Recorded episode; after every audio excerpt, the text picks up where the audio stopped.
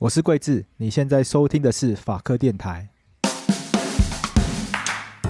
哦，对啊，这个最近很多人讨论说抖音是不是有毒？对对对，或者是 IG Reels Meta 是不是故意故意设计让大家中毒？没错，抖音一响，父母白养。就不要一直说我们好像故意讲抖音，好，好像是很好像很仇中。对，所以其实 虽然可能实际上是，但是其实这些呃社交媒体它可能制作逻辑可能差不多，所以大家就会讨论说这些社交媒体本身是不是也是有害的？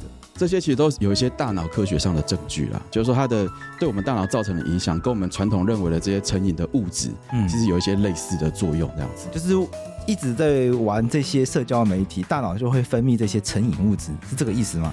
呃，成瘾这个行为跟我们大脑分泌某一些神经传导物质有关，譬如说像大家最知道的多巴胺，哦，啊，多巴胺过度的或者说大量的分泌，其实就跟我们。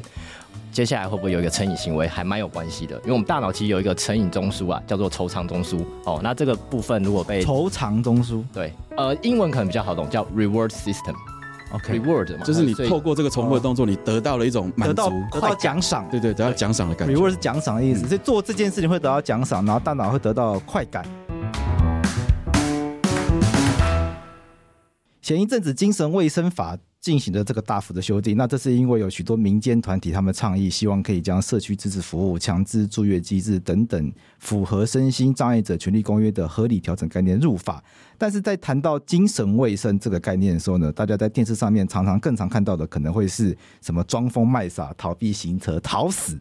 就是免死金牌，或者是辩护人又帮被告主张精神疾病，试图躲死。我们常常会看到的是这一类型比较污名化的这个用语。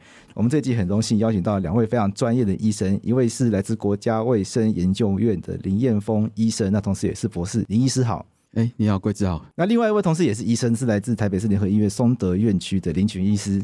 哎，贵智好，各位听众朋友，大家好。因为两位都是医生，所以我们等下都会直接称呼两位名字。因为两位都是林医师，这样都叫名字。OK OK，没问题。两位直接称呼两位名字。那为什么今天会邀请到两位？是因为两位要跟范科学合作，然后在民视播一个很有趣的影片，叫做工藤新一的心灵侦探事务所。我们先聊聊这个影片好不好？这个是要做什么事情？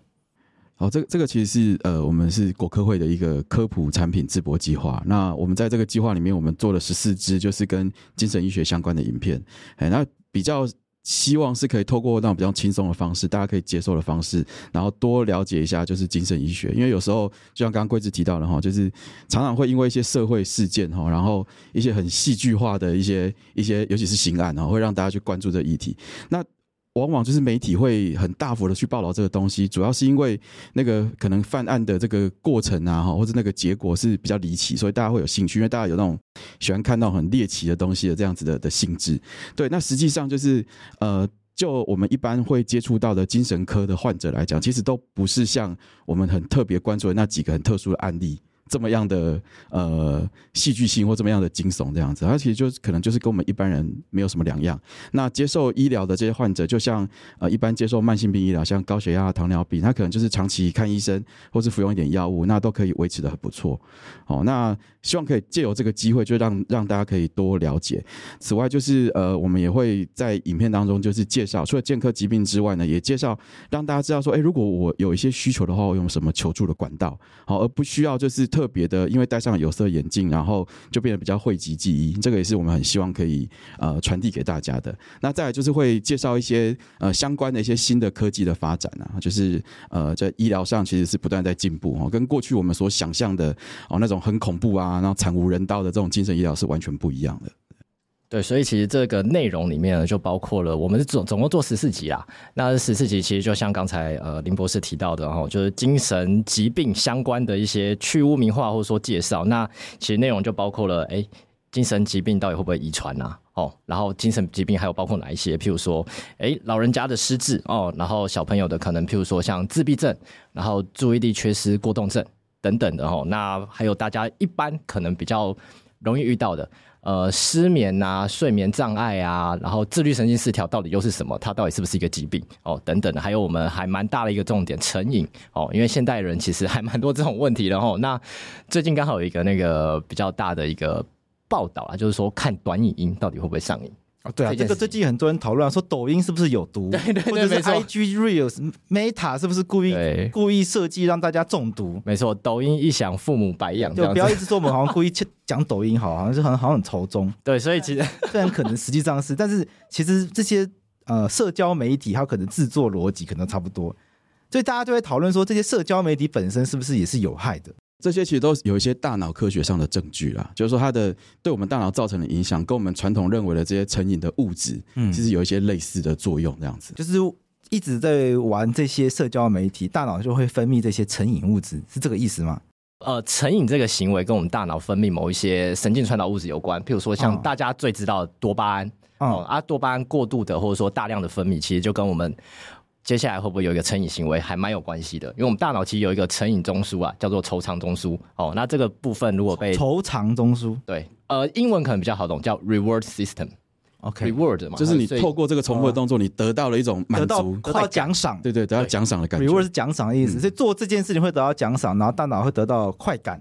对，没错没错，对，所以其实就像我们之前所谓的物质成瘾，可能你要碰到一个物质啊，像是抽烟、喝酒、对，赌博。对对对，没错。呃，通常大家都讲男人三大，什么男人三大，怎么会毁掉事业？就是抽烟、喝酒、赌博、女色。但现在讲女色好像比较没有性别意识。在传统是讲这些东西。对，所以像刚刚讲的抽烟、喝酒，这就是比较像物质。哎，有一个物质会让你成瘾啊。当然后面讲的，哎，赌博成瘾、病态性赌博，这其实我们现在门诊也有在看这一类的个案哦。对，因为我之前去国外，比如说澳门啊、新加坡，也好奇去赌场嘛，从拉斯维加斯。我看这些赌场，他们可能政府要求里面都有一些警告什么，加注警语这样，对，都都会有警语，什么病态性赌博，对对对对对，就会有些跑马灯说，如果你有什么赌博赌呃赌博成瘾症，什么有这些症状，然后什么请到什么柜台去。没错没错没错，对啊，应该是政府要求，不然哪个赌场会做这种事情？对，所以这其实就是我们现在很关注的东西啦。啊，刚刚讲到这些内容，其实在我们影片其实都有。介绍对，所以很欢迎大家就可以多多之后关注我们的影片这样子。对，那除了影片之外，我们其实也有制作了一系列的绘本哦，然后还有图卡。嗯，对，因为可能有些人哎没有那么多时间看影片的话，他希望透过一个比较有效率的方式，或者说其实我们图卡做的也都非常的可爱哦，就可以让亲朋好友、家庭一起透过一些比较轻松的方式来了解这样子。所以你们可以算是精神卫生学的白话文。哦，对，精神医学白话文运动这样，精神医学白话文，要不要投资我们？非常非常类似 类似这样的，我们可以我们可以组联盟这样子，我们需要不同的领域，没问题。因为司法常常会需要跟精神医学沟通。的合作，没错没错。因为不只是有时候不只是刑法，哎，民法也会有这个议题，因为民法会有选定监护人的议题嘛，监护辅助宣告、监护宣告、辅助宣告的议题，有时候我们要判断这个人他的。意识是不是正常的？他不是就刑法才出现。如果这个人现在在民事案件中也会有一个问题是，呃，会有晚辈说长辈卖房子是被骗的，嗯，就长辈被可能被某一些人骗去把房子卖掉，对，或者说把房子捐给公啊，对对对对，没有，对对对，哎，这可以，这可能要帮我。我们举例举例举例 举例，要逼一下，逼什么公这样？我相信关圣帝君应该理解，这只是例子，一是例子，没有冒犯关圣帝君的例子意思这样子。那。那这个情况就很麻烦，因为这个印章盖下去了。假设他今天签名或盖章，那还真的要去证明他盖章的时候，他他是处于一个可能失智的状态。那这个时候家属就会说，那医生有开失智证证明的，那这样不算吗？可是法官就会说，必须要证明他盖章的当下也是搞不清楚自己在干嘛的状态，那就会需要精神鉴定、精神鉴定的帮忙。所以，我们今天就很开心，可以跟两位一起来聊聊这个议题。那刚好这个议题又牵扯到一些很困难的部分。我想，我们现在已经聊到了这个成瘾的原理，然后我们就深入来探讨好了。因为既然我们已经讲到了精神疾病的一些机制啊、原理等等的，可以跟我们聊一下，一般人对精神疾病的误解可能会在哪里吗？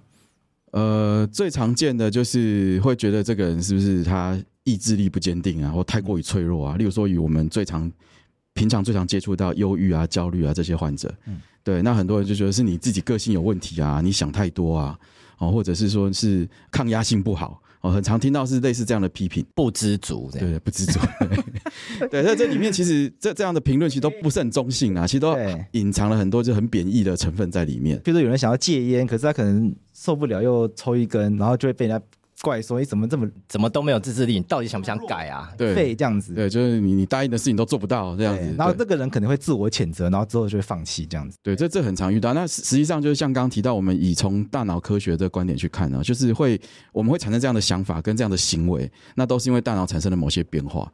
哦，那我们人类哈，就是要靠意志力去克服某些问题，其实很困难的。我讲一个最简单，例如说，哎，有人他可能睡不着，例如说隔天他呃要要出去玩，很兴奋。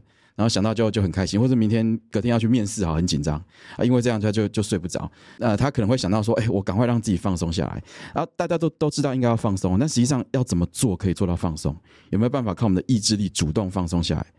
其实这是很困难一件事情，因为当你在使用你的意志力的时候，其实你在用力了，嗯，就跟那个放松的是完全是背道而驰的。哦，那我会再特别这样提，就是说，其实我们的思想跟我们的行为哈，它是透过很复杂的机制在在运运作，在进行。好，所以你可能很难就是说，哎。我想要怎么做，我就可以真的心想事成。那相对的，这个可能是只是生活当中比较小的例子。那如果对于一个忧郁的人来说，好，就他当然他在理智上，他当然也知道说我应该要怎么想或怎么做，可能会对我比较好，对事情是真的有帮助。对，但实际上情绪来了，他就是做不到。对，情绪它是一个无法控制的。对，那所以可能是大家对于情绪这件事情，或对于就是我们的心智状态，可能需要有更多的了解。好，那才比较有办法去接受或者去同理这些人他们的感受是什么。那以及实际上自己碰到这些困难的人，他不会因为很担心别人的眼光，担心别人负面的评价而不敢说出来，或不敢真的去就医，那就延误了就是得到帮助的时间这样子。对啊，所以其实就像是刚刚说的，哎，好像看病去就医，会不会就是一个好像自己需要去示弱，或者说我就是。承认自己的不足，这样。那我们其实也是希望透过刚才的讨论，然后现在精神医学的进步，让大家知道说，其实现在台湾的医疗资源其实还蛮不错的，然后就是说对大家蛮好的，就是呃，其实可进性啊，或者说健保哦，帮大家 cover 很多的费用上面的一些状况哦，所以。呃，想要强调啦，就是鼓励大家，诶，如果真的有一些身心困扰，其实是可以很直接的去就医，这样子去去接受一些相关的帮助。那我那我帮听众问一个，因为我们刚刚一开始开场的时候，我们讲的是精神疾病的问题，大家想到可能是在电视上重大袭击通常会提到是失觉失调、失觉失调症这一类很严重的患者。那跟这个抽烟喝酒这种成瘾，它这两个是都归在精神医学来处理吗？这种成瘾的部分，好，应该是这样讲，就是精神医学里面其实包含非常非常多的面向，就像我们刚刚一开始提到的，哎，我们节目做了非常非常多的不同的内容，是像失智啊、小孩自闭症啊、过动症啊等等这一些哈。那其实成瘾它其实也像算是我们现在精神科里面的一个次专科，我们叫做成瘾防治科哦。那其实就是成瘾医学、成瘾科学蛮有一些发展的啦。对，那所以其实我们现在就可以把成瘾它其实。看作是一个脑部的疾病哦，什么意思呢？就是可能以前会比较用一些，哎、欸，你怎么就是那么没有自制力啊？你到底想不想改啊？哦，然后去批评一个人哦，他如果他已经有成瘾的状况，但是其实因为成瘾他的疾病就牵涉到大脑嘛，哎、欸，它其实就是一个脑部的慢性，然后会容易复发的疾病哦。那我们如果从高血压、糖尿病这样子来想的话，哎、欸，高血压、糖尿病它其实也是一个生理上面，然后会。需要长期慢性控制，而且还是会复发的疾病。哦，其实就是我们一般人比较难去理解的时候，我们就可以这样子去比拟。哈，因为像是高血压、糖尿病，它可能疾病的位置在心血管，哦，在胰脏啊、胰岛素之类的。那成瘾它其实也是类似的疾病，只是它的疾病位置在大脑。只是好像牵扯到大脑啊、心智啊，大家就比较难去想象哦。原来它就是一个大脑，譬如说方向上面、功能上面出了一些问题，所以我们就是希望透过让这样子的一个科普节目，然后让更多人知道，哎，其实它是一个这样的状况。可是我要怎么知道是大脑生病，还是真的只是自己可能养成坏习惯等等？因为会不会很多人觉得这个会不会只是个借口？比如说，他就只是想要喝酒，然后他就说：“哦，我大脑生病什么的。”就是这个，我想很多人的不理解或者是误会也来自于这边。要怎么样去判断？这一般来说，他可能很难理解或很难判断。而我这个到底是生病，还是这个只是一个帮自己找借口的这个部分？因为它不像，那么譬如说糖尿病、高血压，可能就真的客观的数据会有客观的数据，或者是真的就会这里痛那里痛，比较容易理解这个是生病。了解了解。可是如果是成瘾。或者是像精神疾病，我想也会是重要。精神疾病会被吴宗宪嘲笑说不知足，也是因为哎呦，你把名字讲出来了啊，因为这个是客，这个这是客观的事实，都有报道嘛，没有关系。我觉得事实上也是因为这些疾病它所显现的样子，都是透过一些人跟人之间的互动。那这些互动，我们多数的人可能没有能力察觉，它其实是来自于生病。我们会，我们可能会认为啊，这个是他自己主观意识上。自主意识去做某一些借口上的选择，而不想做、懒得做，或者是他就是故意要找别人麻烦等等的，但其实大家没有意识到。他是生病了才做这个选择，那要怎么样让大家知道这有可能是生病？了解，我觉得这其实就是从我们现在精神医学很多的诊断是从现象学来做，还蛮有关系的然后，就是像刚刚呃桂智提到，可能就比较难，像说高血压、糖尿病也有一个客观的数值哈，但其实这些客观数值当然也是我们人去把它定义出来的。然后、嗯、那但但是因为精神科目前很多的疾病就没有办法像这样子去做这样子的定义，然后所以我们是。从很多的现象学来去做观察，然后来去，所以我们有时候除了个案本身，我们也很需要家人或者说其他亲朋友的 side information，就其他人提供我们一些资讯，辅助我们做诊断。哦，那这个其实跟我们呃未来想要发展，或者说其实像博士等一下应该就会跟大家介绍，哦，就是。未来啦，想要透过一些更精准的方式，譬如说基因的检测，哎，就可以看说，哎，你这个到底是不是达到一个疾病的程度等等的，还有可能是先天的意思吗？呃，应该这样讲，就是现在对精神疾病的看法，其实它的成因是复杂的。那我们最常讲的是叫做生理、心理跟社会的模式啊。其实它就是很很复杂的成因，有一部分是你可能是先天的体质，对，那再加上就是从小到大的一些经验啊，然后心理的发展的过程，加上社会环境，好，例如说所面临到的一些压力等等，全部加在一起而表现出来的一个症状。那刚刚就是一个很重要的问题是说，哎，我们怎么样去做诊断？怎么样去区分说，哎，这只是我一般的行为的一个变化，或者是说它真的有达到疾病的程度？那在以目前的健科诊断来讲，它有一个很重要的指标，其实就是第。一个，你必须造成了就是你功能上重大的损害啊。所谓功能的损害，例如说，呃，我因为这样子，我本来可以的，我本来可以每天去上班，可是我因为最近心情不好，我完全不想去上班了，或者说走到公司门口我就进不去，迟到早退旷职了。那第二个是造成自己的重大的痛苦啊，就是因为这件事情让我感觉很痛苦，然后我不知道该怎么办，而且无法解决。对，那如果有到达这样的程度的话，其实就还是会建议。可能就是需要呃寻求专业的协助，那呃有时候我们可能很难，就是马上因为遇到什么困难就走到医院去或走到诊所去，对，那实实际上也有很多所谓的筛检的量表。好，例如说，大家可能会在网络上看到，像什么董事基金会提供心理健康的筛检量表啊，忧郁的筛检量表，那个其实可以给我们一个比较简单的一个指标。你可能透过几个问题的回答，把那个分数算出来，哎，可能有超过某个临界值，那可能你需要特别注意，或者是呃需要找人聊一聊，或真的就是需要寻求专业的协助这样子。OK，所以可以透过这样的方式去去帮自己做一个简单的判断。我刚是不是有一个？你还前面有个问题没有回答到？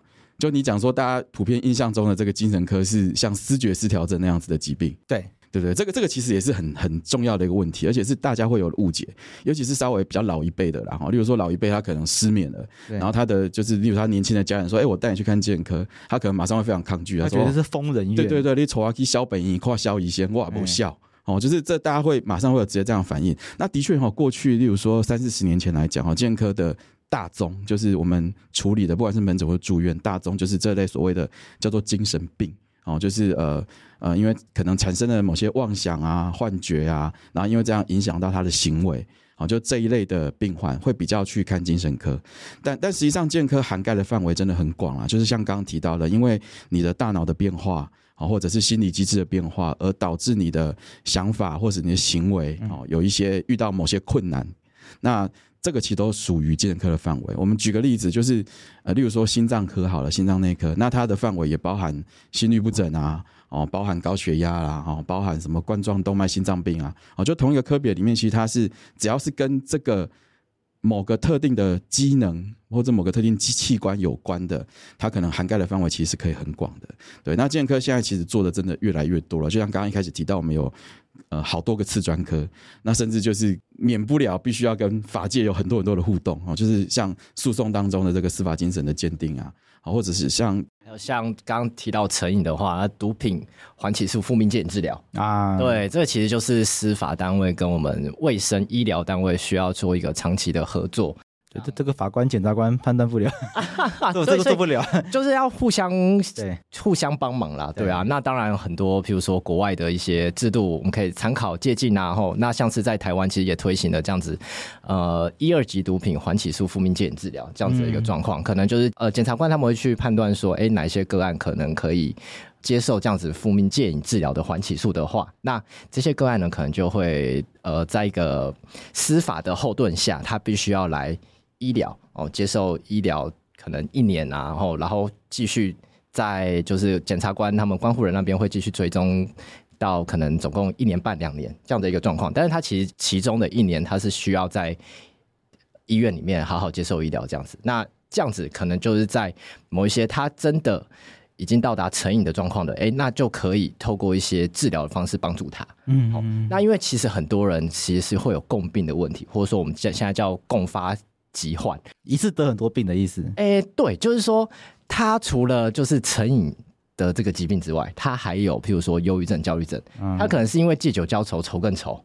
哦，对，那他可能用大麻，他是想要放松啊、呃。他平平常其实他已经得了一个焦虑症，他无法放松，所以需要透过一些物质让帮忙自己。哦，那所以其实这个也就是说，让这些个案透过一个这样的制度，然后来进来医疗里面，然后除了我们会评估说他到底。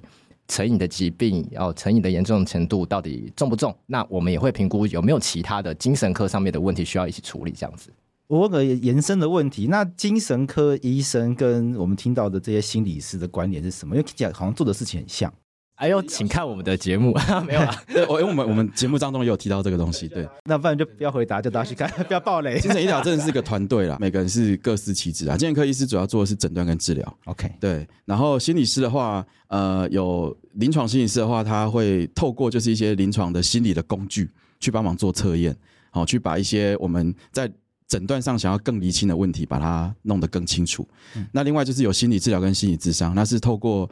呃，就是心理机制的改变，哦，去协助，就是让病患也不一定是病患，可是个案，哦，更了解自己，或者是更知道说为什么自己会遇到这样子的困难。哦，对。然后其实我们还有，我们都要提一下了，还有社工，还有职能治疗师，对，就是在这个团队里面，其实都很重要角色。哦，还有护理、药师啊，还有药师，对对对，就真的是打团体战。对对，这里面其实都很需要，就是在团队当中的各个职类的人员的投入。对。呃，那我就想要往下聊。那你们那两位都有在这个精神专科医院工作过，都是松德院区吗？对。先先聊一个比较八卦问题啊，就是松德院区像这样子的一个专科医院，会不会有遇到被大家嫌恶的问题？这个肯定是有啊，因为因为松德院区在台北，就是大家都知道，它就是专门就是治疗精神疾病患者的。那很多人就直接把松德院君等同于，我就用比较粗俗的话，就是就是疯人院嘛。那两位怎么看待这样子的一个状况？不知道怎么跟大家来沟通，或者是邻里关系怎么维持？我蛮好奇这件事情。邻里关系我们好像没有特别在维持嘛，是有用吗？哎，这我也不知道哎。或者两位的工作经验会有遇到说跟人家说两位是松泽院区的医院，然后哎，觉得人家觉得比较特殊，会有这样子的一个状况出现吗？哦，应该会觉得我们特别厉害吧？哦，OK，没有，其实其实其实我觉得近几年这个这个状况其实是越来越好了。OK，对，而且是你透过解释是大家是可以了解的。对，那这当然是很多前人的努力嘛。那包括比如说在戏剧啊，或者是什么很多其他不同的管道，就让大家多了解。那这也是我们要做这影片最大的目的，去污名化。对对，真的就是希望可以很多都是要先了解，然后先对话，你才能有进展到下一步这样子。对，他的医院会跟一般医院不一样吗？因为大家都可能很多人没有去过嘛，也许可以介绍一下它实际上长什么样子。就精神专科医院呐，啊，我们院区是坐落在象山上面，在山上哦。对，象山对，所以我们都要，比如说搭接驳车啊。对，我们其实就你某一个象山爬山的入口就会经过。其实在台北的精华地段，可以远眺一零一这样子。对，没错，是漂亮地方。对啊，就是大家会十二月三十一号值班就可以跨跨年的时候值班在那边看烟火的。对，对，所以就是它隐藏在这个黄金地段，其实大家如果没有特别去关注的话，其实也还好。说实在，并不会对大家生活造成什么样的影响。OK，然后象山其实也蛮多游客的，很多人喜欢去爬山。对，那经过医院也不觉得他有特别怎么样、啊，特别的问题。对对对，对。然后，而且反而是我们医院其实也很推动，譬如说像刚刚讲到里民关系怎么建立吼之类的。那呃，我们其实也是会去，譬如说呃附近的，譬如说失智据点啊，或者说特别的一些那个身心健康支持的一些附近的一些举办活动啊，跟附近的里长啊沟通啊什么这些，其实我相信院方也是有在做啦。对，而且而且不晓得就。可能听众不知道有没有注意到，其实像近年来哈，就是应该是说，你可能路边这样走一走，都会遇到什么精神科诊所或者身心科诊所。对，哦，这以前比较少嘛，以前其实就是精神科大部分都在医院里面。对对，但这这几年来，这五到十年，其实非常多的身心科诊所跟精神科诊所。对，那变成说，它其实是第一个，当然是提供就是就医的可进性啊，就是那个便利性会进入社区了。对对对，而且。也表示说，其实大家是渐渐可以接受这样的东西，也知道说我可能需要去看这样子的诊所，因为一定是有市场才会有人去开诊所，嗯，对，然后。如果以以诊所的属性来讲，可能也不会有特别的，例如说居民或是店家会觉得说，哎，我开在这个旁边，会觉得不舒服或不喜欢这样。所以精神科医院跟一般医院其实没有什么差别，基本上我们都把它当成是是医疗体系的一部分，就是概念上来讲没有差别，但硬体某些软硬体还是不一样啊。例如说，如果是精神科的急性病房，哎，它可能就是它可能是比较相对封闭的环境。OK，对，然后。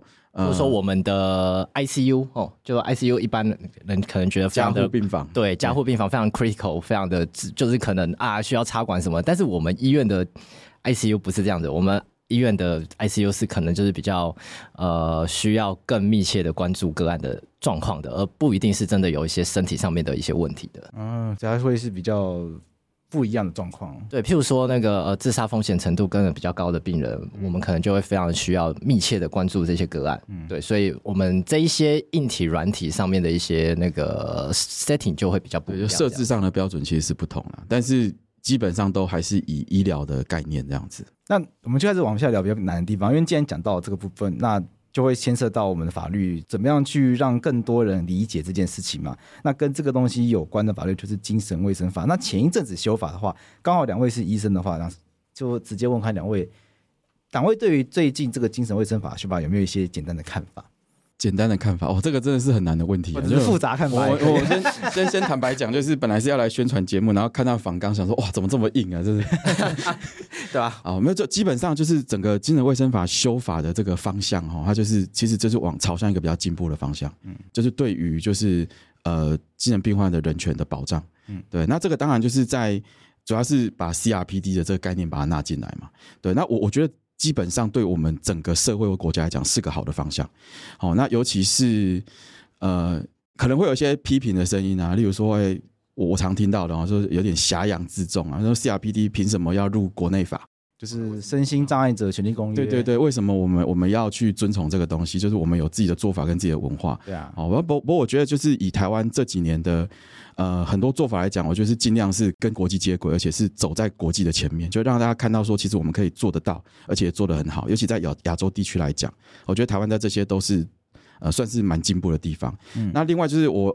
也要回过头来稍微自夸一下，就是其实台湾的精神医疗也算是做得相对好的地方，对，就是我们也参观过其他国家的这个精神医疗的现况哦，他们的医院啊，或是他们怎么做这些东西，其实台湾的精神医疗也是非常进步。那我觉得我们其实其实是有一些条件可以来做这件事情，对。那当然就是修法它它是大方向嘛，就是法律的条文都是很浓缩的，但实际上要怎么做？这个是我自己目前比较担心的部分，好，因为因为像呃我们讲的说，精神卫生法修法有两个大目的哈，一个是希望是保障人权，然后第二个是希望可以让这个呃社会安全网更更加的完善，对，但实际上我们仔细去思考这个问题，它这两件事情是稍微有点矛盾的，有点抵触的，好，例如说我们要更加保障病患的人权，他可能必须要经过非常严格的这个过程，你才能让这个人就是被。我们讲白话就是被关在医院里面，对。可是如果我们要落实所谓的把这个让社会安全网更加完善的话，那以一般民众的期待，他是不是希望说，诶，我可以把所有的风险都排除，只要是有一点点危险的这个病患，我都希望他不要出现在我的面前，不要住在我家隔壁。对，所以这两件事情其实是稍微有一点点抵触，那就变成说在做法上面要怎么做，可以达到这样子的目标？我觉得其实还是有很多挑战。那另外就是一个比较大的变革，应该是说，呃，像刚刚提到这个强制住院的部分，我们加入了这个法官参审的部分。对，那其实我我不太有机会，就是跟法官讨论到这个问题，我也没有认识几个法官，但我我不知道说法官到底有没有准备好要做这件事情。嗯，哦，因为医疗上跟法律，尤其是诉讼过程上面，其实它有很大的本质上的不同。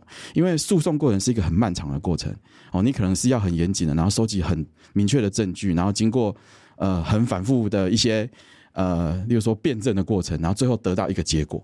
对，但是在医疗上面，尤其是如果这些病患他本身呃症状已经比较严重，他可能是处于一个急性期，那我们是非常急的哦，我们是马上希望可以知道下一步该怎么做。对，那。那我们也知道，就是法官其实他的案子都是堆积如山啊。啊，例如说，哎，我们现在已经很紧急，我们想要赶快决定说，哎，这个病患他适不适合留在医院，或者要要让他回去了。对，那法官不知道有没有像医师有这个所谓值班的制度，就我可以马上去看，马上去了解说到底发生什么事情。应该是有啊，可以可以吗？对，他们有那个决定机啊，这样会不会得罪法官呢？不会，不会，这这是我的问题啦。对，那一般人本来就不会知道，因为因为。有有有，法官会有这个值班的，检察官也会有，对。OK OK，对，好，就是这个这个东西，可能就是你要怎么样去配套，让它真的可以落实，而且真的可以把它做好。嗯，对。那从另外一个角度来说，就对法官来讲，这也是一个多出来一个额外的工作啊。嗯，对。那另外就是说，哎，对于这些精神病患的了解程度有多少？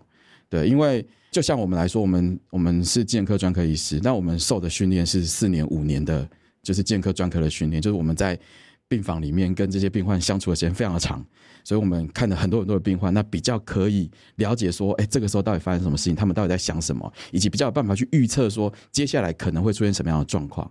对，可是如果是要参与这件事情的法官，他可能在相对的这些呃，对于精神医学或者对于这些精神病患的了解上面的程度，可能也要再更加提升。那第二个是说，我不知道社会有没有准备好了。对，就像刚刚讲的，就是大家都很期待说我是可以生活在一个很安全无虞的一个环境。对，那但是我们在精神卫生法里面有一个很重要的精神是说，诶，当我们呃发现说这些病患他其实相对来讲并没有这么严重，而且我们没有理由跟资格去限制他的自由的时候，我们应该希望他可以回归到社区去。那在社区，我们要给他足够的支持，好，然后让他就是也有办法安居乐业哦，那也有办法就是得到好的医疗。对，可是第一个就像就像哎，刚刚我们有讨论这个问题，就是说精神科的医院或者是跟精神科相关的这些机构，它会不会是所谓的嫌恶设施？嗯，对。那当我知道就是说我的隔壁就是住了一个呃，我以一般民众的这个看法，不是我自己的观点，说哎，可能有一个不定时炸弹，我很害怕，我就跟里长反映啊，说哎，你怎么不把他带到医院去？对，好，那常常这些病患其实他可能跟家人关系也不太好，可能也也会常遇到说家属他也不愿意出面去处理，那这时候谁要来接手？对，那再来就是说，哎，我们要说做所谓的社区支持，其实它有需要非常多的专业人员在社区做这件事情，包括医师，包括社工师，哦，还有就是像我们呃每个各县市的这个卫生局都有所谓心理卫生中心，哦，但是这些人员的配置基本上以以目前的现况来讲，是真的非常不足的。嗯，对。那我们了解到有一些国家他们在做所谓的社区精神医疗做得很好的地方，其实他们是有非常非常多的人力跟经费去做这件事情。例如说，他可能有一个。个案管理师，那一个人他可能就只负责四到六个病患，他可以跟他建立非常好、很密切的关系。他可能一天打好几通电话去追踪，哎，你现在怎么样啊？吃饱了没啊？哎，药有没有记得吃啊？等等这些的。对，可是以我们现有的这个人力，我们的现况大概会很难做到这件事情。所以这是我我我自己比较担心的地方。对，所以其实像刚才呃，就是林彦峰博士提到，然后就是说，呃，在修法之后，当然这个很。我们理想上当然就是要持续的进步嘛，然后保障人权这一些。那但是其实有时候我们所谓的人权啊，好像大家会比较 focus 在就是人身自由这一端，然后那我们其实因为我们精神科的从业人员嘛，哈，我们也会去思考说，哎，那但是因为这些个案，他们其实是有一些精神病理学上面的一些影响啊，哈，那我们是不是要让他得到比较良好的医疗，让他不要再。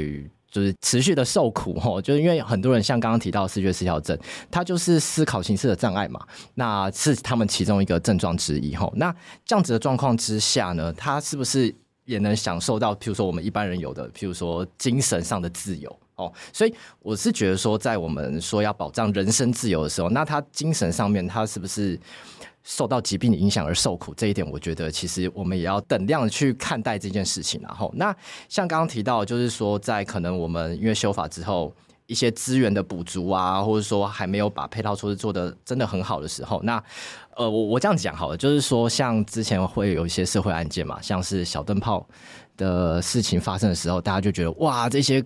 呃，精神病患啊，就要都要去关啊，什么之类的。但是呢，后来发生了像郑大姚哥，莫名其妙有人把姚哥带到松德去啊。对，对啊，对 对，所以呢，就是这个中间到底这个是平衡，就是那个人不需要去，就是大家会觉得说，哎，他可能就是在那边，其实他没有妨碍到别人，对，对，那他也没有伤害到别人。但是如果说真的以医疗的观点，我们会觉得很可惜啊，他没有得到好的医疗，对。他就没有像我刚刚讲到的，哎，那精神上的自由，应该说有一个很关键的地方，就是说精神科跟其他科不一样的地方在于说，呃，像以思觉失调症为例哦，这些精神病的患者，他们的其中一个症状就是没有病识感。OK，对，那当他没有病识感，他并不觉得自己需要任何的医疗帮助，所以他拒绝。对，可是这个拒绝对他真的是好的吗？就是以如果以他个人最大利益来讲，我们站在从医疗观点来看，我们不觉得这是对他来讲是最大的利益。对，那或许就是如果有一个开头，就是说我们医疗有有办法稍微介入一下，然后让他的病识感慢慢建立起来，后面才有办法就是进入真正的这个治疗的一个阶段。嗯，对，所以就是我不太确定，就是呃，法律人会怎么样去看待人权这件事情啊？因为就像我们刚刚提到，哎，其实我自己本身也会觉得，哎，那他接受好好的治疗，哎，这本来应该也是属于他的一个权利之一啊，尤其是在他这么没有。病识感的部分，那是不是我们在这个部分可以多帮忙他一点这样子呢？哎，可是民众就会觉得说，那他如果这么没有病识感的话，就把他抓到医院去治疗不就好了吗？现在就是说不行啊！现在病人自己要同意才能住院嘛。病人要同意要接受治疗的意愿，就是我们现在修法成这样了，所以我们就很担心说接下来的。而且我们我们他在他同意的时候，我们还要告诉他说，你随时可以反悔哦。对啊，那如果不高兴，就是可以启动提审这样子。对，就是我们要让他。充分的知道他说他有哪些权益，嗯，对。可是，在这个状况之下，因为有时候真的是很困难啊。就是我知道这个想法、利益是是对的，是正确的，对。可是我们要讲一句很政治正确的口号是很容易的事情，可是会在实物上遇到很多复杂的状况。可以跟我分享一下你们遇过什么样的困难？例如说他的妄想，哈，就是病患他的妄想，他的妄想里面已经包含了说，诶，医院的医生就是破坏他的一个系统之一，所以他当然是会拒绝啊，他拒绝医生靠近我啊。我拒绝待在医院里面啊，对，可是我们明明知道这是他的症状，嗯，那那那因为这样子，我我们就没有办法去帮助他，然后让他的可能他的他的疾病就会变得越来越严重。那以目前对于例如说对思觉失调症的了解来来讲的话，如果可以及早治疗，其实是可以有比较好的预后。也就是说，当你治疗的时间越拖的时间越长，他可能会退化的越严重，然后也就越难治好。对，那就是变成就是说，我们常常在接受这种道德或者说电车难题啊。哦，就是说你明知道这样做其实对他未来比较好，而且可能也对他的家人比较好，对他的社区比较好。可是因为在现阶段，因为他不愿意，而且他的不愿意是来自于精神症状干扰。对，那但是我们就必须要尊重他现在的意愿。那我我觉得这个是我我们在讲，就是说对于这次精神病患的去污名化的同时呢，其实我我我也会想要去思考一个问题，就是说，哎，大家对于精神医疗其实还是。戴了一个有色的眼镜去看他，那会不会这其实也是对于精神医疗的一种歧视？那这是连带的哦，就是说你先歧视了病患，或者你前歧视了这一块医疗，你觉得他跟我们不一样，嗯，或者是他他们这个就是不正常，好，那我们不想要去看到这个东西，那所以才会有一些特殊的想法。我随便举个例子，我不知道这样算不算合理啊？啊，例如说我们在做一个手术好了。那这个手术可能是他只需要半身麻醉哈，那所以这个这个接受手术的这个患者，他的意识是清醒的。那一开始他也签了同意书，说好，我愿意接受这个手术。那可能手术过程当中，哎，可能麻药打得不够，他开始觉得很痛，他就开始哀说：“我不要做了，我不要做了。”然后开始在那边一直一直扭动。好，那这时候外科医生会说：“OK，好，那我们尊重你的意愿，大家撤了。”应该不会这样嘛？不可能。对，我们一定想说，为了 你的最大的利益考量，我一定要把这个手术完成嘛。哦，那你如果你还是一直动，我先我可能加麻药。或者是说，哎，真的不行，我找两个人把你压着，或甚至把你约束起来，因为我希望把这个手术好好的完成。对，那手术完成之后，这个病患应该还是会感谢这个医师跟这医疗团队。对，可是这个场景移到我们精神科来讲的话，大家的想法就完全不一样。哇，你不尊重人权？对对对，我们就是例如说，哎，有一个有一个病患，然后他因为精神的症状的干扰，然后在外面大吼大叫，然后他很害怕，那警察就把他送到医院去了。那医师判断说，哎，这个可能是跟精神症状有关，那建议说你应该要住院。对，可是病患他拒绝，他说我不要，我又没有妨碍到别人。哦，那的确哦，我们对于所谓有智商伤人之余的这个判断的标准，其实是相对是比较严格的。我们不能先一步去预测说你一定会怎么样，即便说我们知道可能有五成、有六成的风险，但在这时候去讲这些东西还太早。嘿，那如果是尊重人权或者是尊重法律的状况之下，我们就就让你走了。可是他可能在后续，第一个是他自己本身没有办法得到好的医疗，把现在的问题解决；第二个可能是造成。因为他后续如果当症状变得更严重，他的某些行为可能会造成一些遗憾，对，那就是我我我会觉得说，大家都在这个矛盾之间摆荡啊。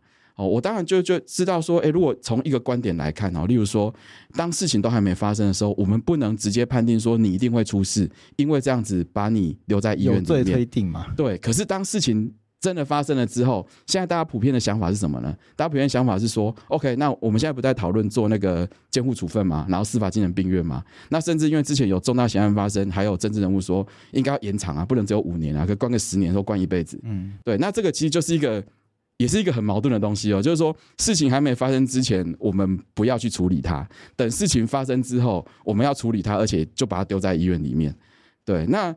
如果从法律上的角度来讲，我觉得这样子是对的，因为你一开始你没有办法去判定说他一定会出事，你不应该把他留在医院里。那等事情发生了呢，我们发现 OK，他真的需要帮忙，而且可能需要医疗的帮忙，我们把他留在医院里。可是如果从一般人的观点来看，就变成说。那你为什么一开始不预防呢？而且你最后你这样亡羊补牢，其实也没有什么意义啊。那你一开始希望说可以保障他的人身自由，可最终他还是没有得到人身自由，而且反而中间出现了无辜的受害者。嗯，我觉得这个真的是一个麻烦的事情，因为像我自己也遇过一些一些案例啦，那就是家家人劝不动，也不知道该怎么办。那可是也没有伤人，就可能病患只是会跟邻居吵架。就一天天找邻居吵架，然后不然就是邻居上下楼经过他们家，他们就会就 就会骂邻居，就就是没来由会骂邻居，然后骂到邻居受不了，然后跑去报警这样子。因为骂人也可以公然侮辱嘛，邻居就报警公然侮辱。可是公然侮辱显然不是强制就医的一个条件，就就只有骂人而已。那警察来也只能就是劝说啊，不要再这样子什么的。然后警察天天来，后来也觉得很烦，然后就是后来就叫里长，然后里长来也不知道怎么办，然后就就弄得全家人都很困扰。那国外有没有？可以处理这种事情的，可以学习的方法，因为我们常常台湾人就会觉得，那如果国外他们如果遇到这种状况，他们到底会怎么办？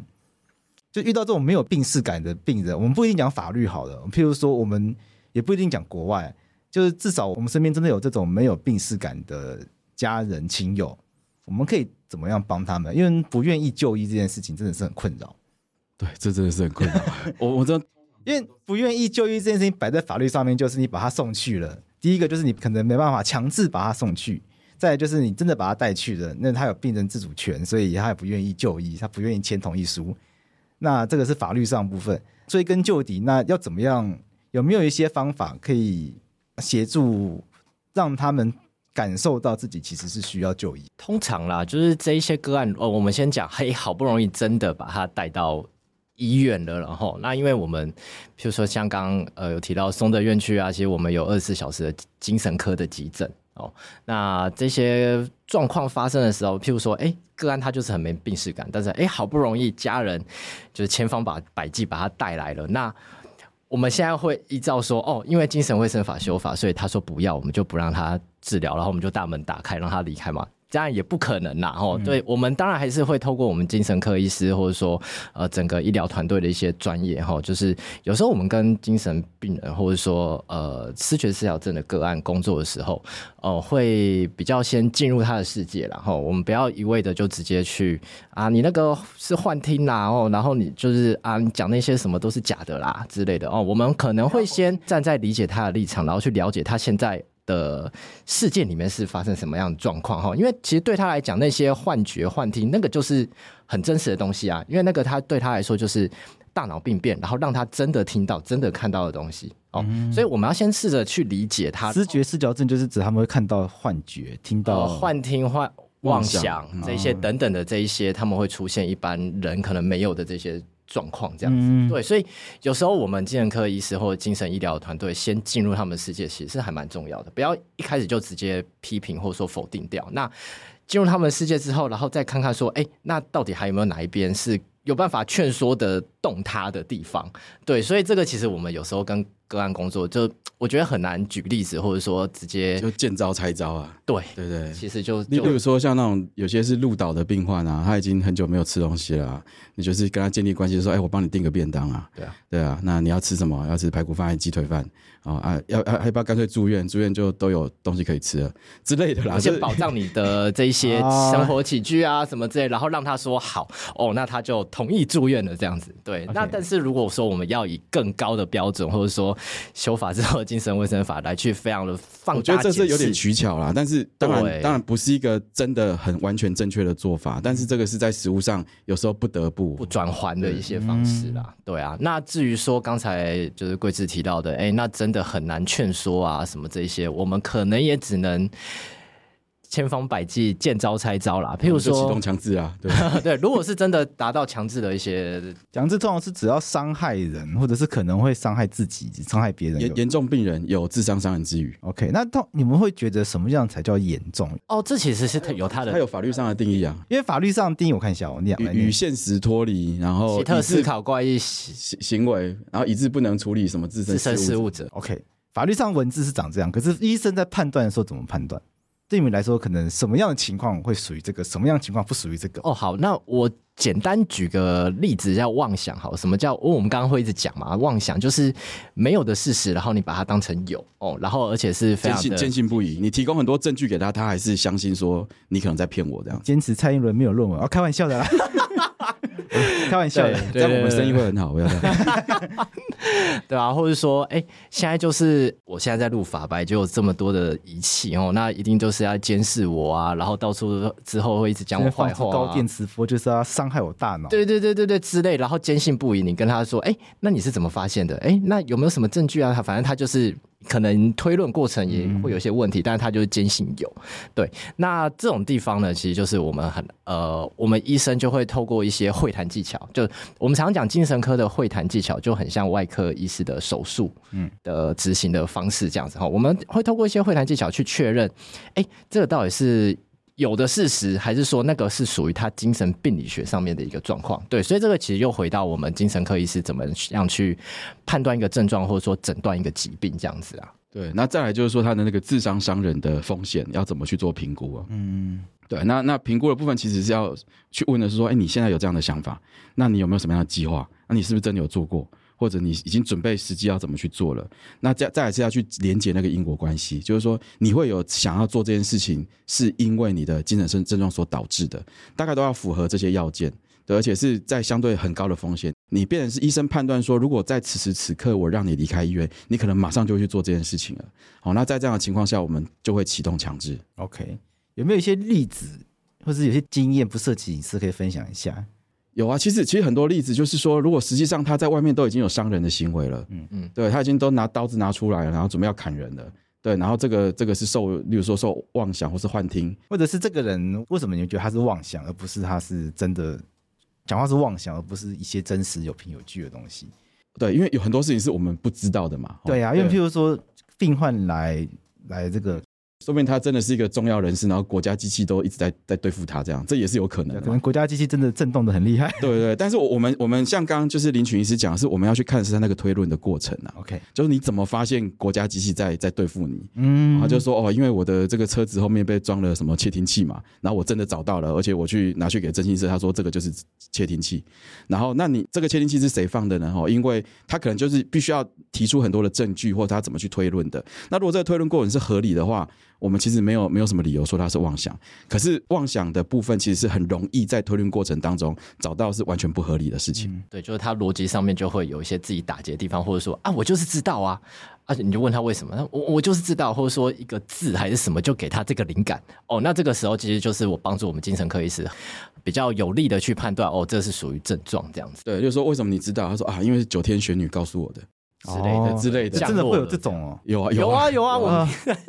OK，就是这中间会有一些推论过程，用一些呃怪异乱神或者是不知道为什么的逻辑。对，不晓不晓得贵子有没有印象？就像那个小灯泡案的那个那个犯人啊，我知道。对对，他他是不是有一些很很奇妙的推论？他必须要抓一个小孩，然后做什么事情，他才能怎么样？他才能结婚什么的？对对对对。那其实这个就是又回到另外一个问题啊，就是说。哦，因为我们刚刚谈了很多，我怕就是听众又觉得就是哇，精神病患好可怕。其实那都是非常非常少数的案例。嗯、对，那为什么大家会对这种东西印象很深刻？就是因为那个过程太离奇了。嗯，它不是我们一般人会想到的。他犯案的理由，对他的动机都跟一般人完全不一样，所以才会被很特意的报道跟渲染。然后大家就会觉得哇，怎么怎么会有这种事情？所以大家才会很害怕。对，那实际上真的绝大多数的患者都不是这样。哦，就是呃，如果我们真的要去看，就是这些所谓精神病患的这个犯罪率，其实相对还是反而还是比较低的哦。哦，对，因为因为很有一部分人，例如说他们已经退化比较明显了，他们其实，在功能上面，光是要做到生活自理都不容易的，他怎么可能还有那些去去去计划说我要做什么，要去对别人怎么样？这个其实都很少。其实大部分还是属于比较社会上可能比较弱势的一个角色，这样对，对对。然后另外是有一群人，其实他们是很相对轻症的。例如说我们在门诊的，就是没有住院的那些人，嗯，哦，门诊看到都是很轻症的，他们可能就是很简单的的药物，哦，甚至可能也不需要药物，就你要特别的观察就好了，对，他都可以维持的很好，哦，就是你可能在路上看到的，就是。对啊，因为我们法条都把我们在讨论法条跟司法的时候，难免都会把案件放在心力放在讨论严重严重的重大瞩目案件、严重病人。对，但是按照一般的统计学逻辑，一定是轻症一定是最多数嘛？对，不会是重症是最多数嘛？不然就很奇怪。其实大家都只看到这一两个很特殊的案例。那轻症它通常是多轻？因为大家一直讲轻症，大家可能很难想象到轻症是多轻。会不会其实大家都或多或少都算轻症？有这么轻吗？不像感冒这么容易。呃，感冒其实如果说以我们精神科分两大块啦，这是很古典的分法，一个叫精神病，一个叫精神官能症。嗯，那精神病就像刚刚讲的，就是有那跟现实脱离的症状。嗯、那精神官能症就是哦，例、呃、例如说一些想法或者情绪上的困扰，而影响到你的生活，忧郁啊、焦虑啊，比较像这一种。这个真的非常常见呢，因为大家大家可以想想象嘛，就像在呃我们的健科诊断里面有所谓那什么畏惧症，对，例如说惧高、怕水、哦、怕什么特别怕狗，哎，这其实都都是有。就是那个 simple phobia 嘛，哈，就是一个特特殊的畏惧症。那其实像以精神官能症，就是在人群当中的这个终身盛行率是超过一半的。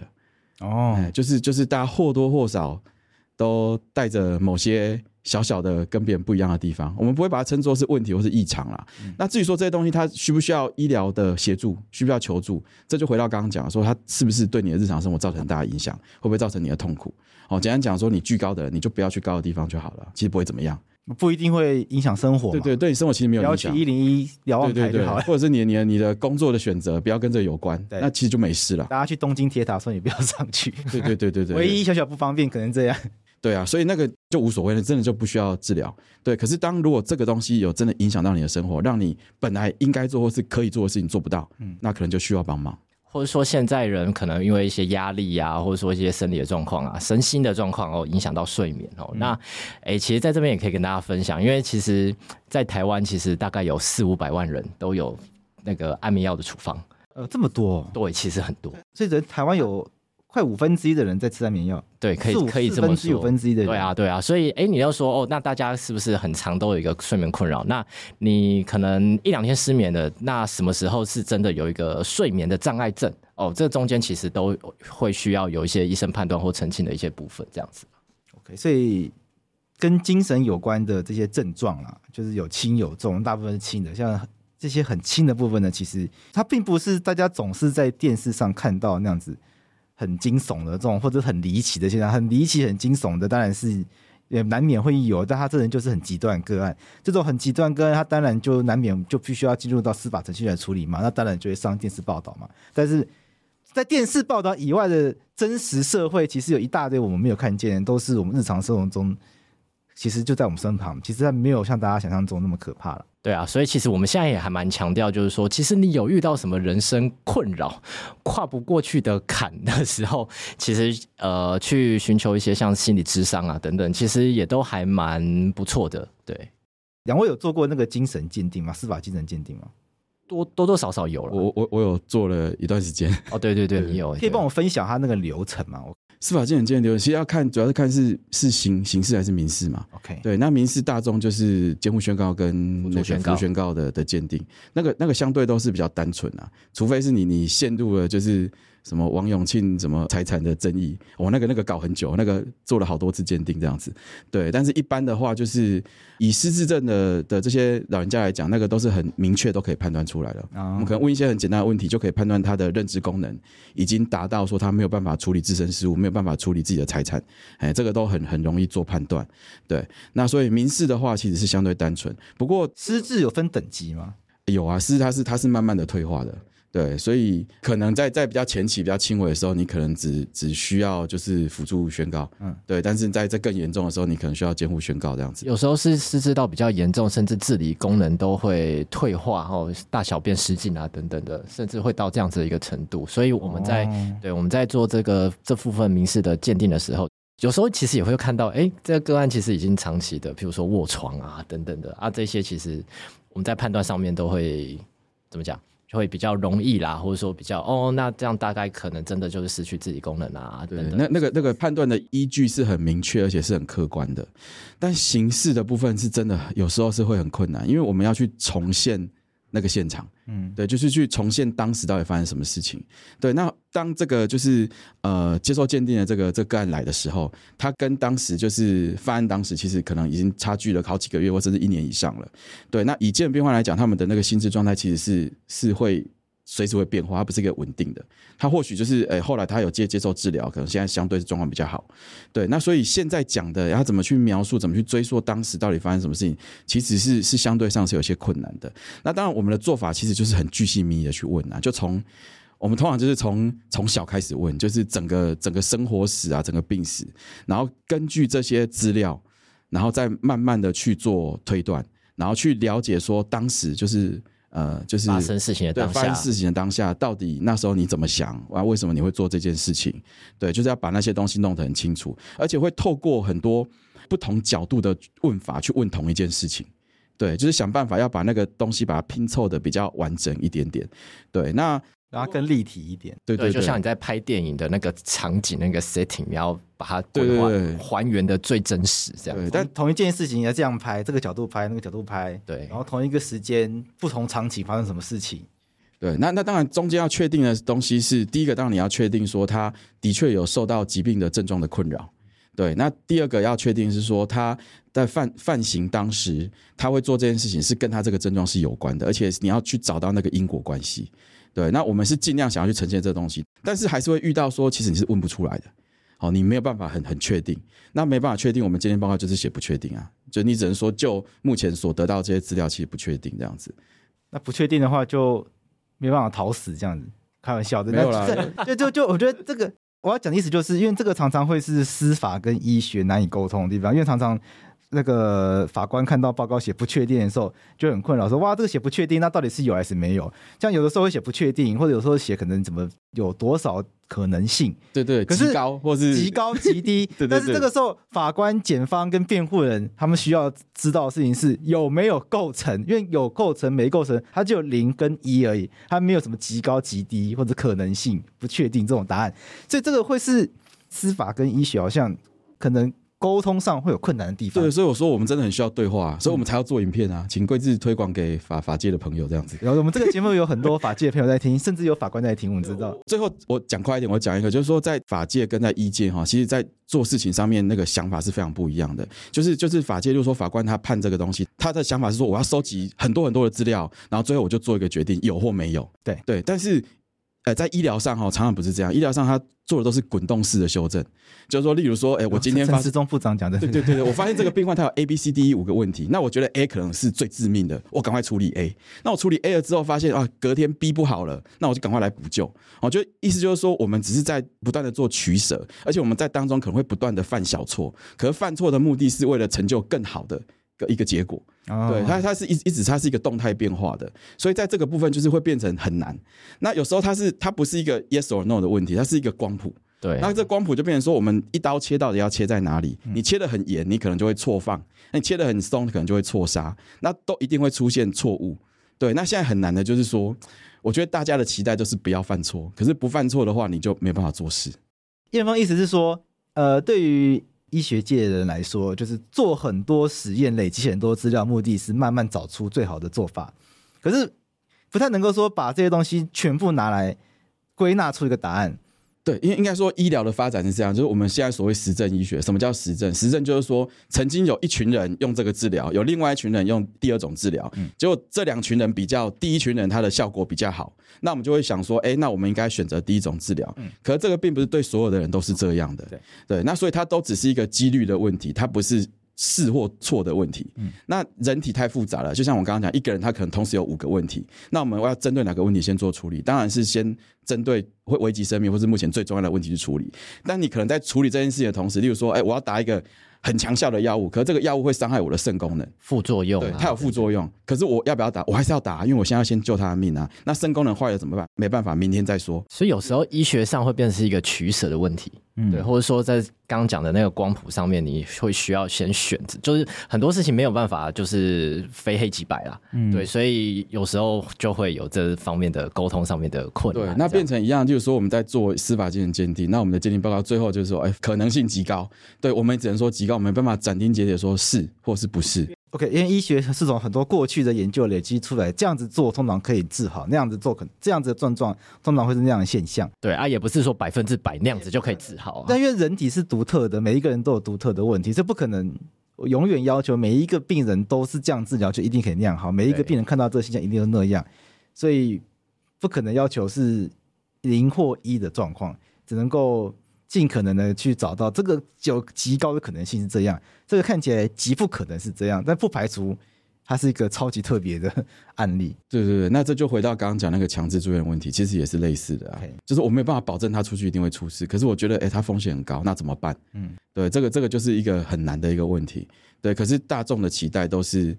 希望你做出最正确的判断，然后不要犯错。可是难免真的，你做一千次，一定会有一次是是失误的。我觉得这个需要的是大家一起来重新思考什么叫正确了，因为大家对于正确的这个观念，好像要不能犯错才叫正确。可是我们的人类文明的演进，常常都都在犯错中成长。我觉得这个是需要大家重新思考一件事情，到底到底什么叫做正确？或许我们要找到的答案是。就是我，也许我今天没办法给大家很好的答案，但是我觉得我们可以应该可以重新来一起重新来思考，这到底什么是正确的意思啦。那我们需要给病患，我们需要给被害者，因为我们今天谈司法，或者是我们回到医疗体系的话，什么样对病患来说是最好的？那到底或许在每一个不同领域都属于自己正确的一个答案啦。那我觉得这个会是需要大家一起来去做思考这个议题。